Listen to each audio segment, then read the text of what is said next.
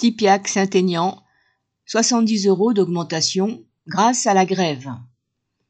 Après 15 jours d'une grève commencée le 26 janvier, les ouvriers de Tipiac Épicerie, à Saint-Aignan-Grand-Lieu, en Loire-Atlantique, ont obtenu 70 euros d'augmentation du salaire de base sur les 80 euros bruts demandés.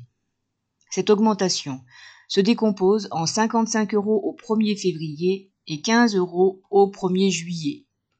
Ils sont une cinquantaine à travailler à la fabrication de semoules de couscous et autres céréales. Lors des négociations annuelles obligatoires, la direction ne leur proposait que 50 euros d'augmentation, alors que les profits explosent depuis la pandémie.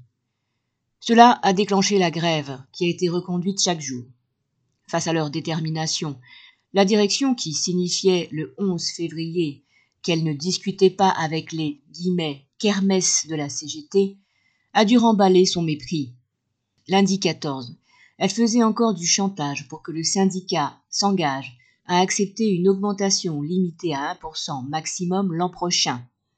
Mais cela n'a pas ébranlé les grévistes, qui sont restés soudés sur le piquet et ont fait sauter cette clause.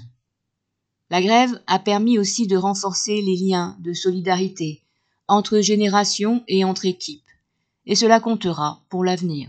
Correspondant Hello.